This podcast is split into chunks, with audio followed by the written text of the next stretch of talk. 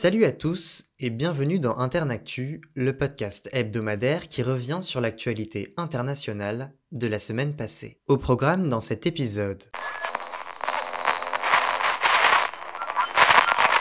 En déplacement à Bakhmut, sur le terrain ukrainien mardi, le président Volodymyr Zelensky s'est rendu aux États-Unis le lendemain pour son premier voyage à l'étranger depuis le début de la guerre en Ukraine. Reçu à la Maison-Blanche par Joe Biden, le chef d'État ukrainien a plaidé la cause de son pays auprès de son allié américain. Le président des États-Unis a déclaré, je cite, Nous allons continuer à renforcer la capacité de l'Ukraine à se défendre, en particulier sa défense aérienne. Les États-Unis ont assuré qu'ils continueraient d'aider Kiev, je cite, aussi longtemps qu'il le faudra, et que les Ukrainiens ne seraient jamais seuls face à la Russie. Le président ukrainien a remercié Joe Biden pour son grand soutien. Il s'est félicité de l'envoi annoncé par les États-Unis du système de défense anti-aérienne Patriot, le plus sophistiqué dont dispose l'armée américaine. Volodymyr Zelensky s'est également exprimé au Congrès devant les élus américains. Il a remis à Kamala Harris et Nancy Pelosi un drapeau ukrainien que des soldats lui avaient donné la veille. En retour, elles lui ont offert un drapeau américain hissé au sommet du Capitole mercredi pour annoncer sa visite à Washington. L'Ukraine est vivante, elle tient ses positions et ne se rendra jamais, a notamment déclaré le président ukrainien sous les longs applaudissements des parlementaires américains. Lundi, le sommet de la COP 15 sur la biodiversité s'est conclu à Montréal par l'adoption d'un accord historique. Sous l'égide de la Chine, qui présidait la conférence, 190 pays sont parvenus à un accord pour enrayer la destruction de la biodiversité et des ressources indispensables à l'humanité. Concrètement, ils se sont engagés à protéger 30% de la planète d'ici 2030 et à débloquer 30 milliards de dollars d'aide annuelle à la conservation pour les pays en développement. Le texte n'oublie pas les peuples autochtones, principaux gardiens de la biodiversité subsistante sur la planète. Une mesure propose ainsi de restaurer 30% des terres dégradées et de réduire de moitié le risque lié aux pesticides. L'accord compte une vingtaine de mesures, dont la création d'aires protégées sur 30% de la planète. Si l'accord est considéré comme un pas en avant pour la protection de la vie sur Terre, son application dépend aussi du volontarisme des gouvernements. Le dernier plan décennal signé au Japon en 2010 n'a atteint presque aucun de ses objectifs. Une situation qu'il faut à tout prix éviter pour les scientifiques. Plus de la moitié du PIB mondial dépend de la nature et de ses services, si bien que 75% des écosystèmes mondiaux sont altérés par l'activité humaine. Cette semaine, le Qatar Gate a connu des suites. Jeudi, la justice belge a décidé du maintien en détention provisoire pour un mois d'Eva Kaili, l'eurodéputé grec inculpé dans une enquête pour corruption impliquant le Qatar. La semaine dernière, l'élu socialiste a perdu son poste de vice-présidente du Parlement européen. Avec trois suspects incarcérés, Eva Kaili a été inculpée pour appartenance à une organisation criminelle, blanchiment et corruption. Celle-ci dément avoir reçu de l'argent du Qatar pour influencer ses décisions politiques et affirme ne pas être impliquée dans ce scandale qui a éclaboussé le Parlement européen il y a 15 jours. D'après une source judiciaire belge, 150 000 euros en billets ont été découverts dans son appartement à Bruxelles.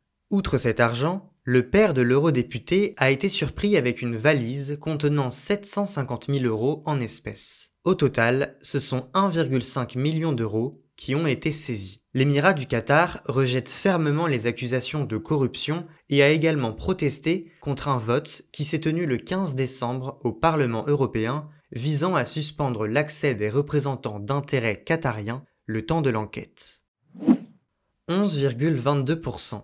C'est le taux de participation aux élections législatives de dimanche dernier en Tunisie. Ce chiffre, annoncé lundi par l'autorité électorale, est le plus faible enregistré depuis la Révolution qui a mis fin à la dictature en 2011. Cette abstention massive fragilise le président Kaïs Sayed. La campagne a été largement boycottée par les partis d'opposition qui accusent le chef de l'État d'avoir affaibli les pouvoirs du Parlement après l'adoption d'une nouvelle constitution cet été. Kaïs Sayed comptait sur ce scrutin pour conforter la trajectoire politique ultra-présidentielle prise par le régime depuis le 25 juillet 2021. Ce jour-là, il avait suspendu le Parlement, limogé le Premier ministre Hichem Mechichi et prit le total contrôle du pouvoir exécutif. En vertu d'une nouvelle loi électorale, les Tunisiens étaient appelés à voter individuellement pour un député et non plus pour une liste présentée par un parti. L'opposition, qui reste faible et divisée dans le pays, a lancé des appels à la démission du président à la suite du scrutin. Lundi soir, celui-ci a déclaré dans un communiqué, je cite, Le taux de participation ne se mesure pas seulement sur un seul tour, mais sur les deux tours. Il n'y a pas que sur le plan de la politique intérieure que la Tunisie est fragilisée. Très endetté, le pays négocie avec le Fonds monétaire international, le FMI, pour bénéficier d'un soutien économique. Mais l'organisation a annoncé la semaine dernière reporter l'accord sur un nouveau prêt de 2 milliards de dollars. Depuis un an, les Tunisiens font face à une grave crise économique, l'inflation a atteint les 10% et les pénuries alimentaires se multiplient. Mercredi, le Premier ministre israélien Benjamin Netanyahou est parvenu à former un gouvernement qui devrait être le plus à droite de l'histoire du pays. La composition exacte du cabinet n'est pas encore connue. Mais d'après des analystes hébreux, il devrait compter dans ses rangs les deux partis ultra-orthodoxes Chasse et Judaïsme unifié de la Torah, de même que les formations d'extrême droite Sionisme religieux, Force juive et Noam. Le Likoud, parti de droite de Benjamin Netanyahou, avait obtenu une majorité de 64 sièges sur 120 aux élections législatives du 1er novembre. De longues négociations ont toutefois été nécessaires avant de pouvoir former un gouvernement. Pour la procureure générale Gali Baharav Miara, ce gouvernement, issu d'une coalition d'extrême droite, est, je cite, une épreuve pour la démocratie, une démocratie qui n'en a que le nom, pas l'essence.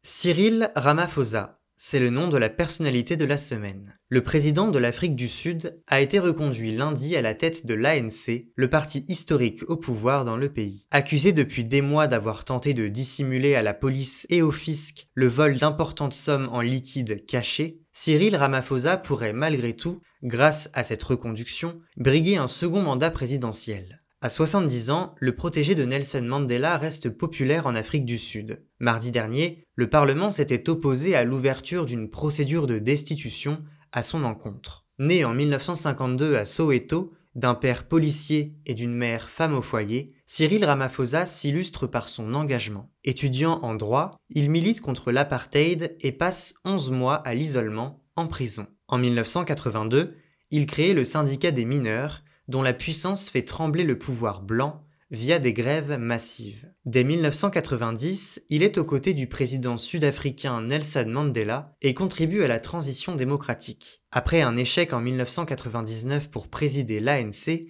il rejoint le monde des affaires. Grâce à sa holding Shanduka, il s'enrichit et finit par figurer parmi les plus grandes fortunes africaines dans le classement du magazine américain Forbes.